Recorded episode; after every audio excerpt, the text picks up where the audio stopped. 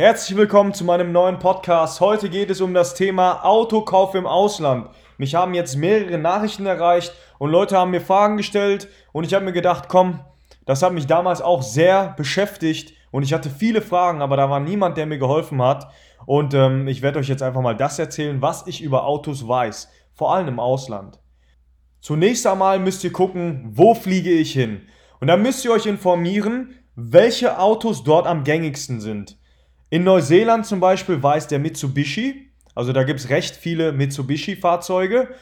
In Australien war es der Toyota und hier in, den, äh, in Kanada und in den USA ist es Ford. Das sind die gängigsten Autos. Das sind die Autos, die am meisten verkauft wurden. Und warum erzähle ich das? In, in Europa ist es übrigens VW. Das erzähle ich euch deswegen, weil wenn mal was kaputt geht, die Ersatzteile am günstigsten sind. Deswegen achtet darauf, welches Auto am meisten vorhanden ist. Denn umso mehr Ersatzteile sind im Umlauf. Das ist zunächst einmal die erste Sache. Und dann kommt es natürlich darauf an, in welches Land ihr reist. Wenn ihr jetzt zum Beispiel nach Kanada geht, da sind Fahrzeuge mit mehr als 200.000 Kilometern auf dem Tacho nicht zu empfehlen. In Australien hingegen kann es durchaus mal sein, dass das Fahrzeug, was ihr euch anguckt, 300.000 Kilometer auf dem Tacho hat. Und das hängt damit zusammen, dass Autos bei kalten Temperaturen viel mehr geschädigt werden als bei warmen Temperaturen. Und dann würde ich euch empfehlen, niemals ein Auto von anderen Backpackern abzukaufen, weil die meisten Backpacker einfach auf Sparflamme leben und die geben kein Geld für Inspektionen aus, für den Service, um irgendwas repariert zu bekommen. Die machen das dann selber oder mit mit Kabelbindern oder irgend so ein Scheiß und die wollen euch dann eine Karre verkaufen, äh, völlig überteuert, weil sie davon ausgehen oder wissen, dass ihr nicht viel Ahnung habt. Also kauft keine Autos von Backpackern. Ich habe meine Autos immer bei Locals gekauft. Und die erste Frage, die ich mir immer stelle, wenn ich mir ein Auto kaufe, ich habe übrigens schon 10 Autos gehabt, ist, wann wurde der Zahnriemen zum letzten Mal gewechselt, beziehungsweise läuft dieses Auto auf Kette oder auf Zahnriemen. Denn diesen Zahnriemen zu wechseln, das kostet um die 1000 Dollar. Denn um an diesen Zahnriemen zu gelangen, muss man den ganzen Motor auseinanderbauen. Das dauert in etwa 4 Stunden. Und da eine Stunde eines Kfz-Mechatronikers 70 Euro kostet, kommt da echt schon ein Haufen zusammen. Und das erste, was ich mir dann angucke, wenn ich vor Ort bin, ist, ob dieses Auto viel Rost hat. Denn die Länder, die ich gerade aufgezählt habe, befinden sich am Meer oder in Kanada wird viel Salz gestreut und deswegen ist darauf zu achten, ob das Auto verrostet ist oder nicht. Und dazu kriecht man am besten einmal unter das Fahrzeug. Wenn das Auto durchrostet ist, lasst die Finger davon. Ne? Ihr könnt euch da selber einen Eindruck von machen. Und ihr müsst auch, da, auch darauf achten, dass da nichts übersprüht ist mit irgendwie äh, schwarzer Sprühfarbe. Das machen auch viele, bevor sie das Auto verkaufen ganz schnell nochmal was drüber sprühen, damit du das nicht siehst. Also achtet darauf, ob die das gefaked haben, ob die das äh, gecovert haben oder ob das Original ist. Und äh, was auch ein guter Indikator dafür ist, dass jemand was vertuschen will, ist, wenn der vorher eine äh, Motorreinigung gemacht hat. Dass er da nochmal schön mit dem Hochdruckreiniger durch den Motor gegangen ist. Also den Eindruck, den habt ihr. Das, das, das werdet ihr feststellen, ob der Typ irgendwas vertuschen will oder nicht. Und deswegen bin ich stark für den Händedruck, denn der verrät oft, ob der Typ schlechte Hintergedanken hat oder nicht. Und schön Augenkontakt, ein bisschen menschliche Kenntnisse und gucken, wie der Typ so drauf ist, ne?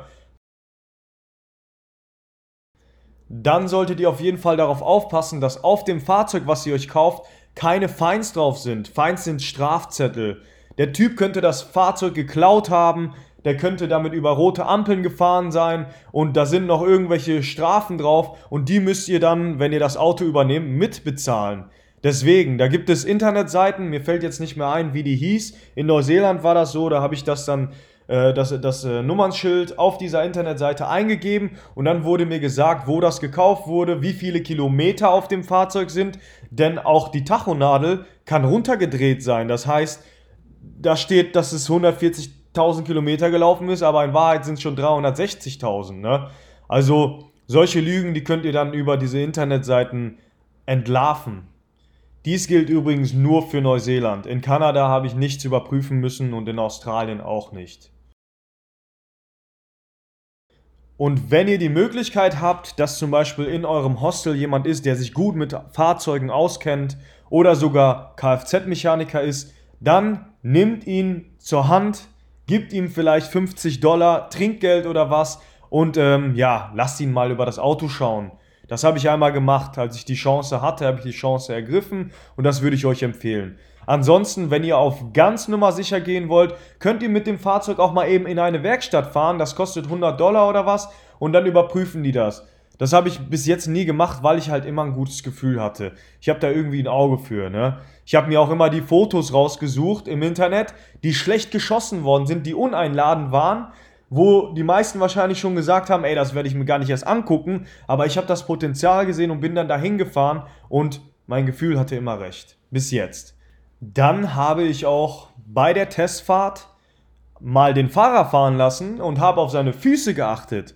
Denn man sollte den Fuß immer weg von der Kupplung legen. Und wenn der durchgehend seinen Fuß auf der Kupplung hat, dann ist das nicht gut für die Kupplung. Und äh, da habe ich immer drauf geachtet, wie ist der Vorgänger damit umgegangen? War er ein guter Fahrer oder war er ein Psychopath, der da irgendwie mit 100 durch die 30er-Zone geballert ist? Und dann stelle ich auch die Frage, ob dieses Fahrzeug vorher mal ein Schiff gezogen hat oder einen fetten Campingwagen oder einen dicken Anhänger. Denn das beansprucht das Fahrzeug enorm und ist nicht gut für den Motor. Das ist auf jeden Fall eine Frage. Und, das habe ich ganz vergessen, Ihr solltet euch natürlich bewusst sein, was ihr bereisen möchtet. Wenn ihr zum Beispiel an die Westküste in Australien möchtet, dann braucht ihr einen Geländewagen. Wenn ihr aber nur die Ostküste bereisen möchtet, dann reicht ein Campervan oder ein normales Fahrzeug. In Kanada würde ich einen Geländewagen empfehlen. In Neuseeland braucht man nicht unbedingt einen Geländewagen. Da reicht ein normaler Campervan oder wie gesagt ein normales Auto. Na gut, dann seid ihr irgendwann auch mal an der Reihe, das Auto zu fahren und was ich dann immer mache, ist zuhören.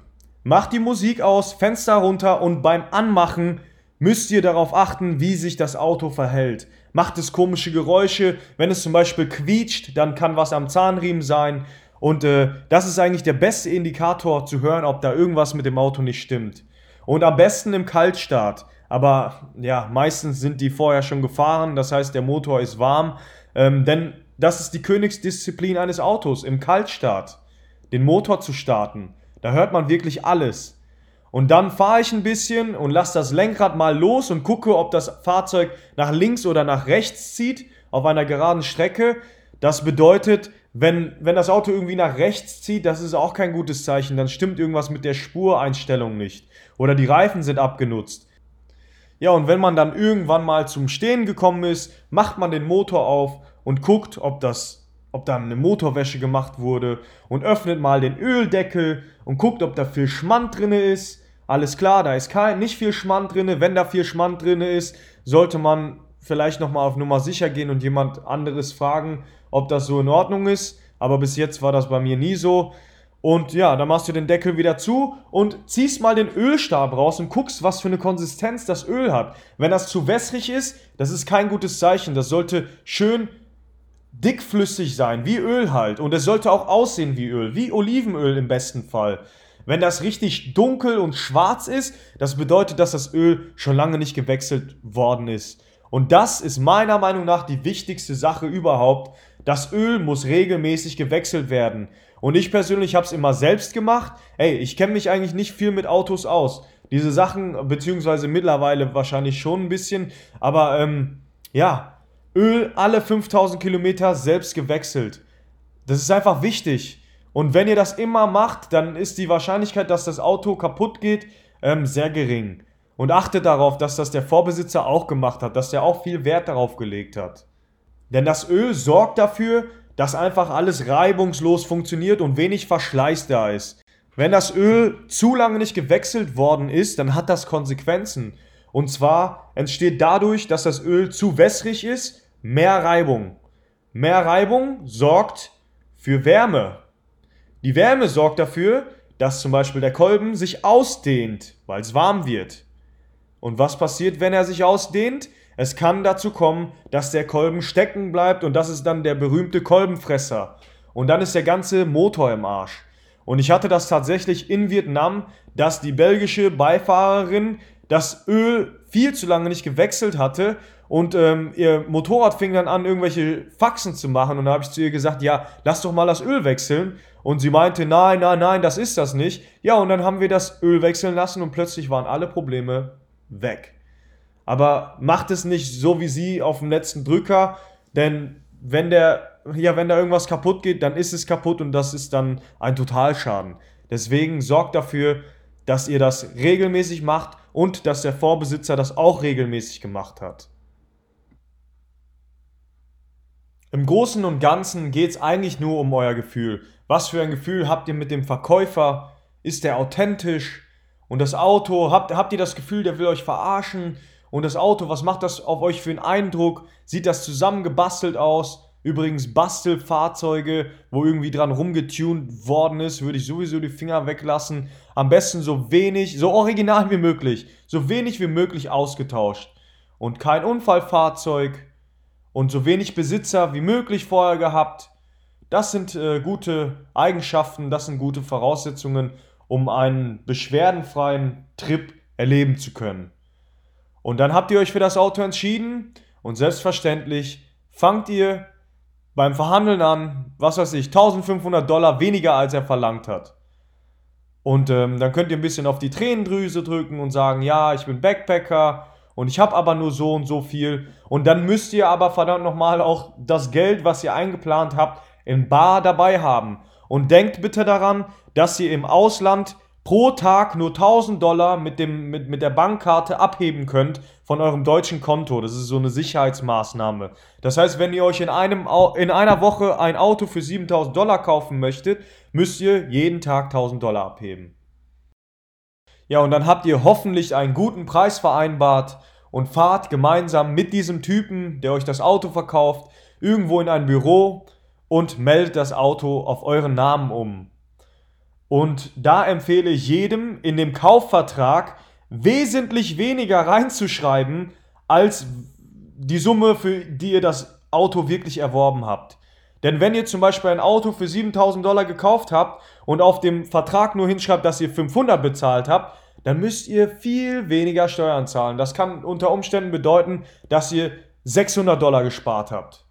Das war bei mir zum Beispiel so. 600 Dollar gespart, nur weil wir ein bisschen rumgefuchst haben und einfach in den Kaufvertrag reingeschrieben haben, dass das Auto, ja, dass ich das für einen niedrigeren Preis erworben habe. Könnt ihr so machen, muss aber nicht sein. Ne? Denn das hat auch Nachteile, wenn zum Beispiel ein Unfall passiert, euch jemand in die Karre fährt und ähm, euer Auto ist quasi nur 500 Dollar wert, weil ihr es für 500 gekauft habt, dann kriegt ihr dementsprechend von der Versicherung auch weniger Geld zurück. Ne? Hat alles seine Vor- und Nachteile. Und dann geht es natürlich darum, sich eine Versicherung zu besorgen. Ganz easy. Bei mir in Australien war es meine Bank, die mir die Versicherung angedreht hat. Und äh, in Neuseeland war es, glaube ich, auch die Bank. Auf jeden Fall ist das ganz easy, kostet auch nicht viel. Wesentlich leichter als in Deutschland. Denn ja, nur wir Deutschen sind so strikt, beziehungsweise wir Mitteleuropäer. Na gut, dann zum Abschluss noch ein paar Internetseiten. In Australien ist es carsales.com.au. Da verkaufen die ganzen Einheimischen ihre Autos. Da findet ihr eigentlich wenig Backpacker-Karren. Dann Gumtree. Dort findet ihr viele Backpacker-Karren, aber ab und zu sind da auch Schmuckstücke dabei. Und selbstverständlich der Facebook Marketplace. In Neuseeland war es der Facebook Marketplace und in Kanada auch, über den ich mir ein Auto gekauft habe. Und ich wünsche euch auf jeden Fall viel Glück. Ich hoffe, ihr habt kein Pech, denn im Endeffekt ist so ein Auto immer, das kann immer eine Katze im Sack sein. Es ist immer ein Risiko, denn man weiß nie. Es, äh, manchmal erwischt man einfach den falschen Zeitpunkt und dann hat man Pech gehabt. Deswegen kauft euch keine zu teure Karre. Also bei mir liegt der Durchschnitt immer so bei 5000 Dollar. Denn zu günstig ist auch scheiße. Was erwartet man für 1000 Dollar? Ne? Und ich würde mich selbstverständlich sehr freuen über ein Feedback, indem ihr den Podcast hier positiv bewertet oder mir auf Instagram oder auf Facebook folgt. Denn ähm, ja, nur so können wir dafür sorgen, dass mehr Leute von diesem Podcast erfahren und somit können wir mehr Menschen helfen, als wir es jetzt schon tun. In diesem Sinne viel Erfolg und ich wünsche euch viel Spaß auf eurer Reise und verwirklicht euren Traum. Lebt euren Traum, anstatt euer Leben zu verträumen.